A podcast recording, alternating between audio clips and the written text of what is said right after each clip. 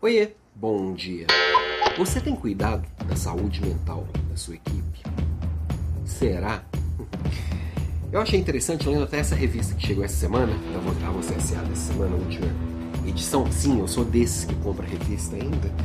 Tem uma reportagem aqui, o Guia da Saúde Mental. Bom, não dá para ter um guia pra, em quatro páginas, mas é até interessante aqui a reportagem que trouxe, mas eu queria comentar só um, uma, uma coisinha que me chamou a atenção aqui, que tem uma pesquisa que foi feita com, com CEOs americanos e perguntaram para eles se eles cuidavam da saúde mental da sua equipe, né, das, das suas empresas e tal, das pessoas da sua empresa. 96% deles estavam satisfeitos, falando que faziam bons trabalhos nesse sentido. Só que aí perguntaram também para as equipes deles. E nas equipes deles, só 76% ou melhor, 76% da, da equipe falaram que a empresa deveria fazer mais, esperava mais da empresa.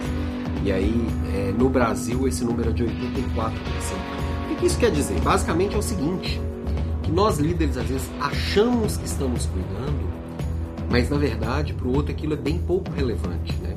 Então às vezes a gente é, faz, traz alguém para conversar com eles, dá um diazinho de folga, alguma coisa do tipo, e esconde o principal problema, o que está por trás do problema. E sim, os problemas relacionados à saúde mental aumentaram muito.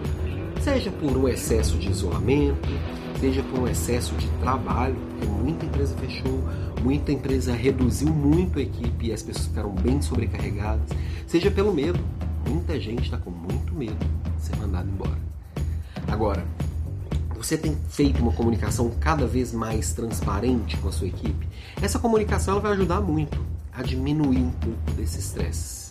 Porque se, quando a pessoa não conhece o que, que vem pela frente, ela preenche tiver, vier, vier na cabeça, né? Inclusive as piores coisas possíveis.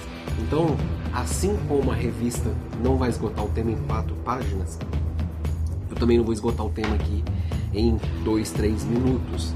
É, sei que eu já falei disso aqui outras vezes, mas o mais importante é: estamos no mês de janeiro branco.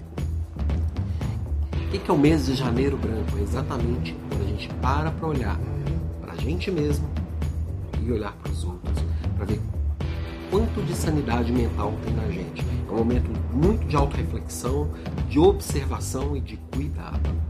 Então, sim, é a hora que a gente está às vezes bem empolgado para colocar para rodar nossas resoluções de ano novo, mas deveríamos fazer sem fazer de forma atropelada. E a primeira coisa, a gente precisa estar bem para isso. Começar de mim, começar com você. Se cuida aí e cuida das outras pessoas. Ah, já saiu o tema para nossa Leader Class de amanhã. Nós vamos falar sobre liderança de si mesmo. Tem até a ver bastante com o tema de hoje, né? Mas tô preparando uma aula bem legal. Vem, vem junto que vai ser muito boa a aula. Beijo e até mais.